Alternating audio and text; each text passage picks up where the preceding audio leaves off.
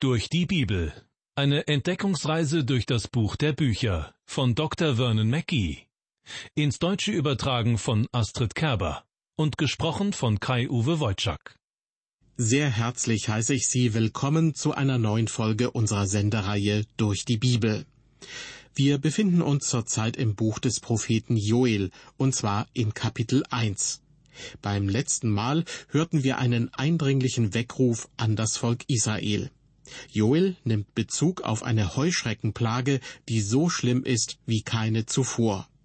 Im Auftrag Gottes kündet er von den verheerenden Folgen. Zwar scheint es sich um eine natürlich auftretende Plage zu handeln und nicht um ein Gericht Gottes, und trotzdem verbindet Gott sie mit einer Warnung an sein Volk. Es ist also noch Raum zur Umkehr. Gott ruft den führenden Persönlichkeiten und dem ganzen Volk zu, wacht auf, erkennt die Gefahr. Doch was sollen sie tun? Was können sie noch tun? Davon werden wir in dieser Sendung erfahren.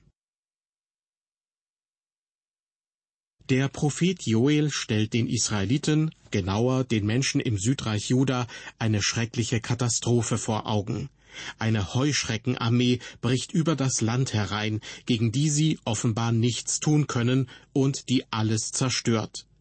Manche Bibelausleger halten diese Heuschreckeninvasion lediglich für eine bildhafte Beschreibung, die ankündigen soll, eines Tages wird ein mächtiger Feind über euch hereinbrechen und gnadenlos alles zerstören, was ihm in den Weg kommt.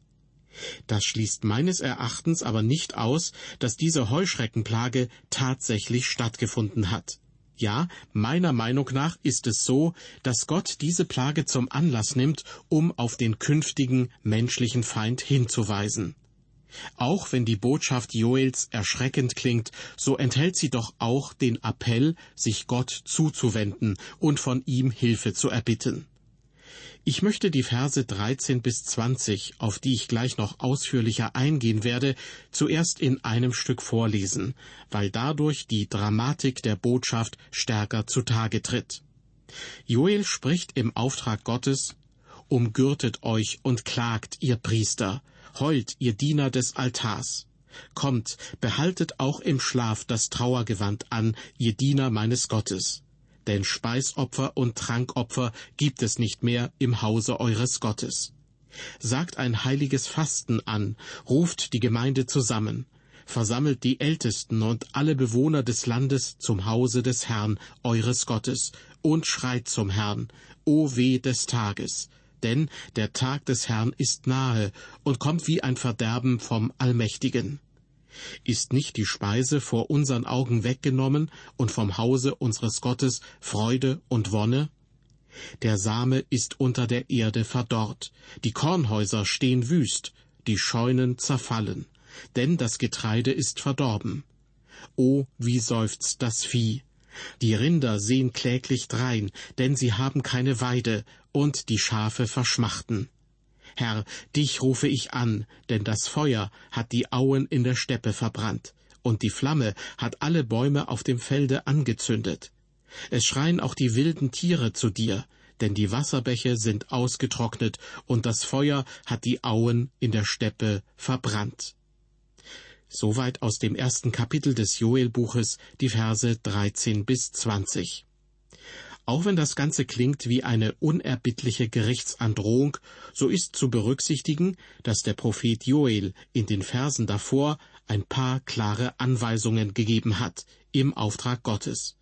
Ich fasse sie noch einmal zusammen. Die Ältesten sollen hören und alle Bürger sollen wachsam sein. Sie sollen ihre Kinder und Kindeskinder informieren. Diejenigen, die in Sünde versunken sind, sollen aufwachen. Das Volk soll weinen und klagen wie eine junge Braut, die ihren Bräutigam verloren hat.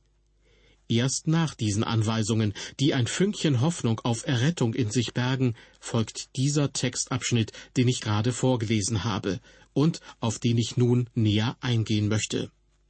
Hier also noch einmal Vers 13.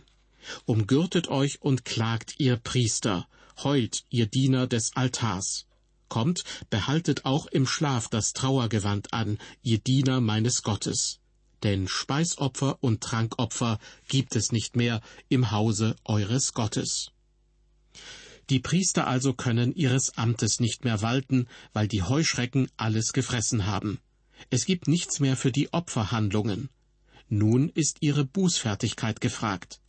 Die Wirtschaft des Landes ist ein Wrack. Nicht einmal für die Opfer ist genügend vorhanden. Aber Gott macht ihnen deutlich, dass am Ende nicht die Zeremonien zählen, sondern das Herz seiner Kinder. Sind die Priester, die ja geistlich vorangehen, bereit umzukehren und Buße zu tun? Ist ihr Herz offen für Gottes Impulse? Das Wort Gottes durch Joel ist unmissverständlich. Sie sollen trauern und in Buße gehen, klagen und heulen. An dieser Stelle fordert Gott etwas, von dem er nicht sprach, als er dem Volk Israel durch Mose das Gesetz gab. Damals verordnete er den Israeliten sieben Feiertage, an denen sie feiern sollten. Gott wollte offensichtlich, dass sie mit Freude im Herzen zu ihm kommen. Er wollte, dass seine Kinder mit Frohlocken vor sein Angesicht treten. Warum sagt er ihnen nun durch den Propheten Joel, sie sollen ein Trauergewand tragen und klagen? Ich denke, weil das Volk Gottes Gefahr läuft, sich im sündhaften Leben zu verlieren, von Gott zu entfernen und Gottes Reden und Handeln nicht mehr zu bemerken. So sagt er, kommt vor mich in Trauer und Wehklagen. Was passiert, betrübt auch mich, aber ihr sündigt, und ich will sehen, dass ihr umkehrt und euch zu mir wendet. Weiter mit Vers 14. Sagt ein heiliges Fasten an, ruft die Gemeinde zusammen, versammelt die Ältesten und alle Bewohner des Landes zum Hause des Herrn eures Gottes und schreit zum Herrn. Die Israeliten im Südreich Juda sollen ein Fasten zur Heiligung ausrufen und durchführen. Das hatte Gott noch nie zuvor von ihnen gefordert. Er hatte ihnen Tage zum Feiern gegeben, jedoch nicht zum Fasten. Von welcher Sünde sollen sie umkehren? Die einzige Sünde, die Joel bis dahin in Kapitel 1 angesprochen hat, ist Trunkenheit. In Vers 5 ermahnt er die Trunkenen und Weinsäufer, nüchtern zu werden. Trunkenheit, auch im übertragenen Sinne, raubt den Menschen den Verstand. Sie können nicht mehr klar denken, unterscheiden und beurteilen und auch nicht mehr recht handeln.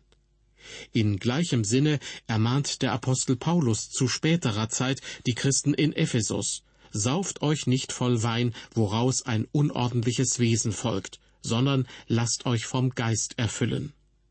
Der Anfang des Elends liegt da, wo die Entscheidung gefällt wird, sich zu betäuben und trunken zu machen. Vielleicht war es dem Land zu Joels Zeiten wirtschaftlich besonders gut ergangen. Sie lebten im Wohlstand und liebten es zunehmend, sich zu betrinken und sich von Gott abzuwenden. Und nun plötzlich sind sie in größter Not und haben alles verloren. Gott stellt gewissermaßen ein Stoppschild auf. Stopp, so geht es nicht weiter. Die Aufforderung zu fasten und zu klagen ist außergewöhnlich. Es soll sie aufrütteln. Sie sollen die Gemeinde zusammenrufen, die geistlichen Leiter und die ganze Bevölkerung zum Haus des Herrn versammeln. Das bedeutet, alle sind gerufen, alle sind betroffen. Es geht nicht um einzelne Schuldzuweisungen. Ursprünglich war es so gedacht gewesen, dass sie mit Freuden und Jubel zusammenkommen sollten. Aber die Zusammenkunft sollte diesmal eine ernsthafte, nüchterne Bußversammlung sein. Das erinnert mich an zwei ältere Männer während des Zweiten Weltkriegs, die gute Freunde waren und sich zusammen mit anderen gern mal zu einem Glas Bier trafen. Eines Tages jedoch begegneten sich die beiden an einem Sonntag im Gottesdienst. Der eine sagte, ich wusste gar nicht, dass du auch in die Kirche gehst. Und sein Freund erwiderte, das ist heute das erste Mal. Mein Sohn ist als Soldat im Krieg, und ich habe irgendwie das Gefühl, es ist jetzt an der Zeit, in den Gottesdienst zu gehen. Liebe Hörer, ist es nicht so, dass oft die Not Menschen zu Gott treibt? Zu Joels Zeiten herrschte große Not durch diese Heuschreckenplage. Jetzt ist der Tag, an dem Gott das ganze Volk aufruft, fastend und trauernd zu ihm zu kommen. Er sagt, sie sollen zu ihm schreien. Und warum dies? Weil Gott barmherzig ist. Er ist in seinem Wesen voller Erbarmen. Er möchte so gerne Gnade erweisen und vergeben. Der Gott Israels, unser Gott, ist wundervoll. Die Israeliten sollen in ihrer Not zu ihm kommen. Das ist die einzige Rettung. Joel warnt sie und gibt ihnen Instruktionen, denen sie folgen müssen, wenn Gott sie segnen soll. Joel macht deutlich, dass die Umkehr zu Gott entscheidend wichtig ist.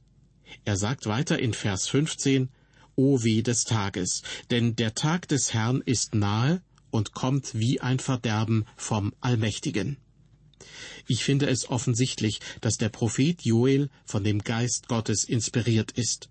Auf wundersame Weise bewegt er sich in seiner Botschaft fort von der aktuellen Lage und blickt in die Zukunft.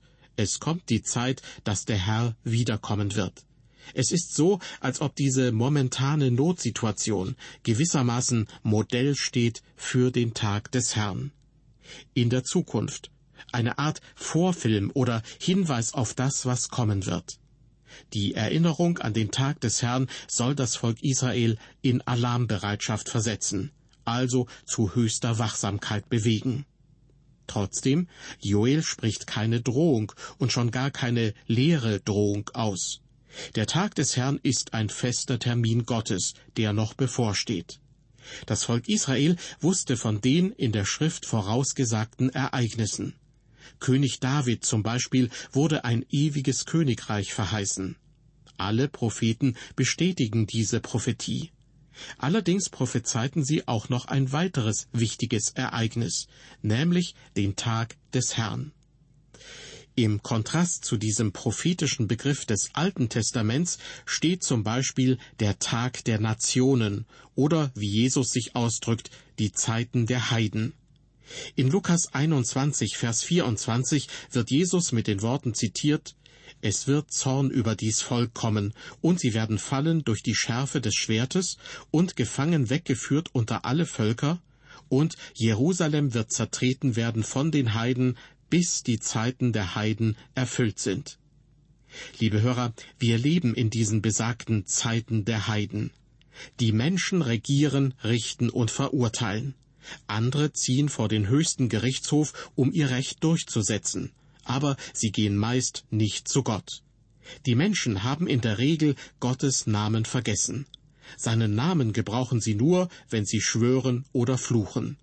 Das ist die Zeit der Heiden, in der sie versuchen, nach menschlichem Ermessen Recht zu sprechen.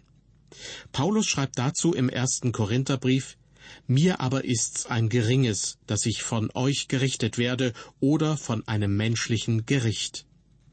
Der Begriff menschliches Gericht steht hier im Grunde für eine ganze Zeitepoche, die dadurch gekennzeichnet ist, dass die Rolle des Richters nicht dem zugebilligt wird, der wirklich gerecht ist, nämlich Gott, sondern Menschen sitzen über andere Menschen zu Gericht. In genau dieser Zeitepoche leben wir heute. Der Mensch steht im Mittelpunkt. Er ist überzeugt, die Probleme der Welt selbst lösen zu können. Aber was hat der Mensch bisher in Wirklichkeit erreicht? Wo wir auch hinschauen, gibt es Menschen, die unter schlimmen Lebensbedingungen leiden oder unterdrückt werden.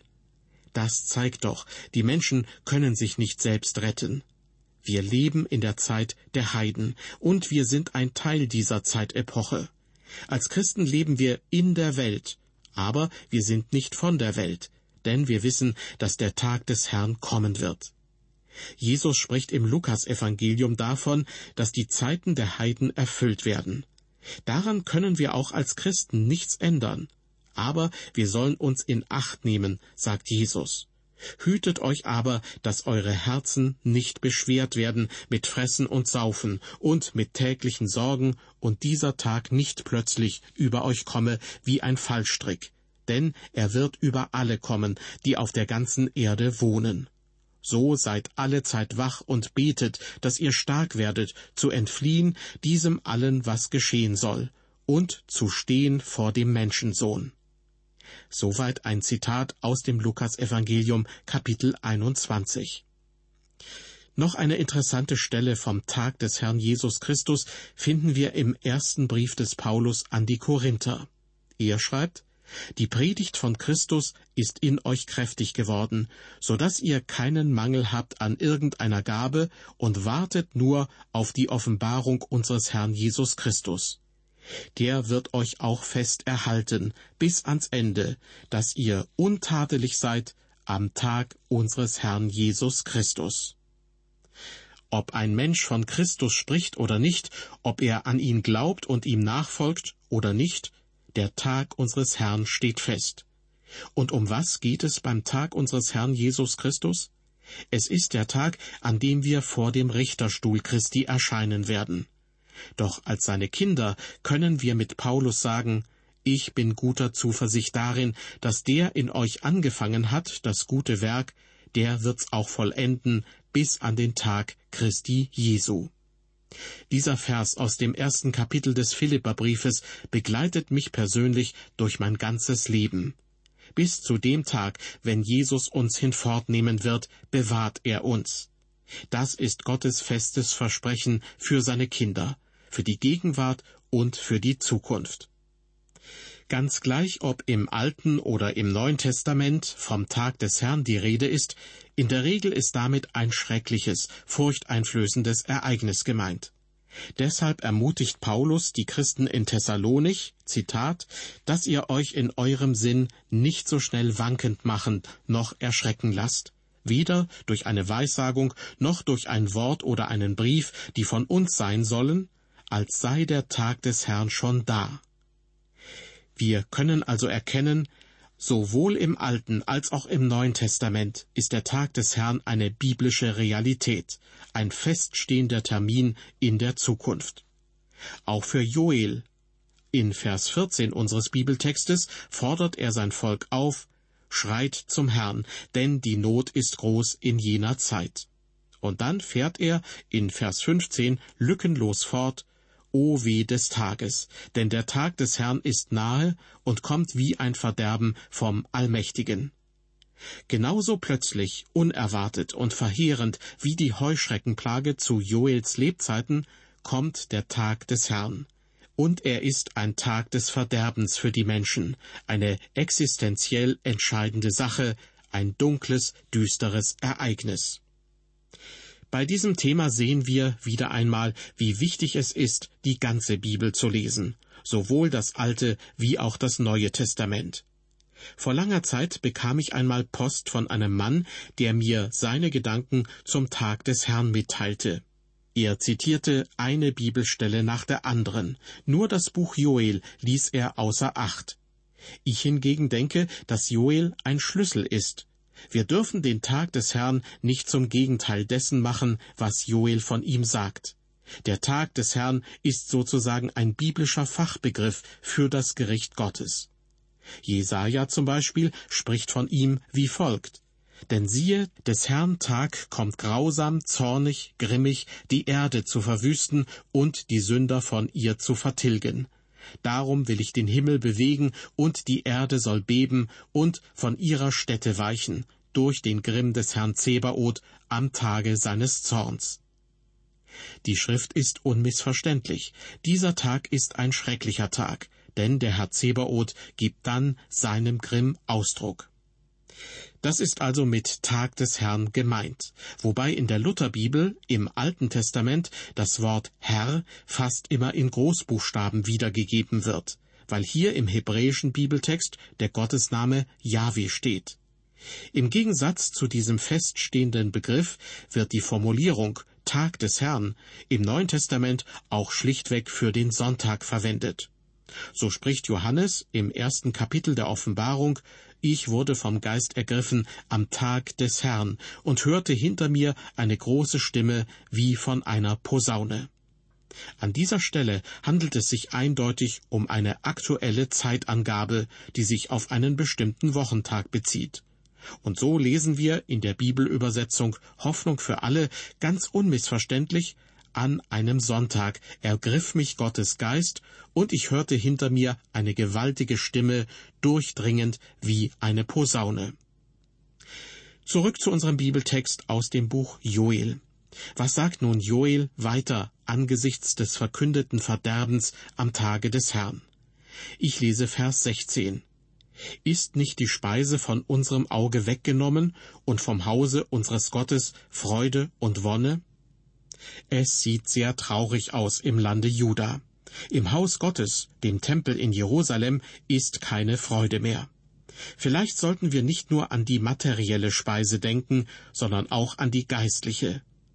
Werfen wir einen Blick auf unser Land. Ist hier das Haus Gottes, sind die Kirchen und Gemeindehäuser voller Freude und Wonne? Oder ersticken sie unter Sorgen, Ängsten und einer ungesunden Selbstbezogenheit?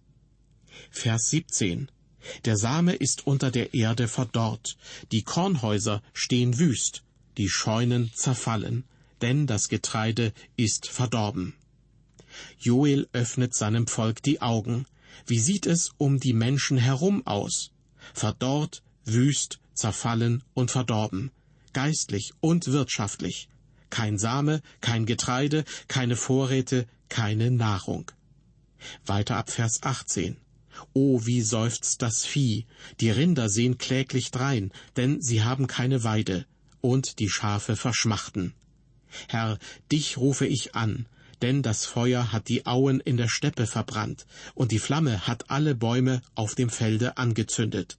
Es schreien auch die wilden Tiere zu dir, denn die Wasserbäche sind ausgetrocknet, und das Feuer hat die Auen in der Steppe verbrannt. Soweit die Verse 18 bis 20.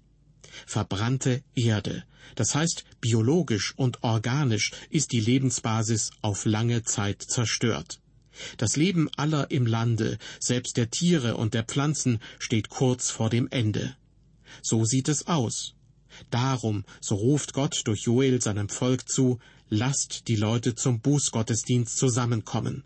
Kehrt um. Das Saufen, Sorgen und Grämen darf euch nicht wichtiger sein als die Abkehr von Sünde und die Hinwendung zu Gott. Bittet ihn um Vergebung. Tut Buße. Liebe Hörer, das ist geistlich die entscheidende Haltung, zu der auch Christus seine Jünger aufruft.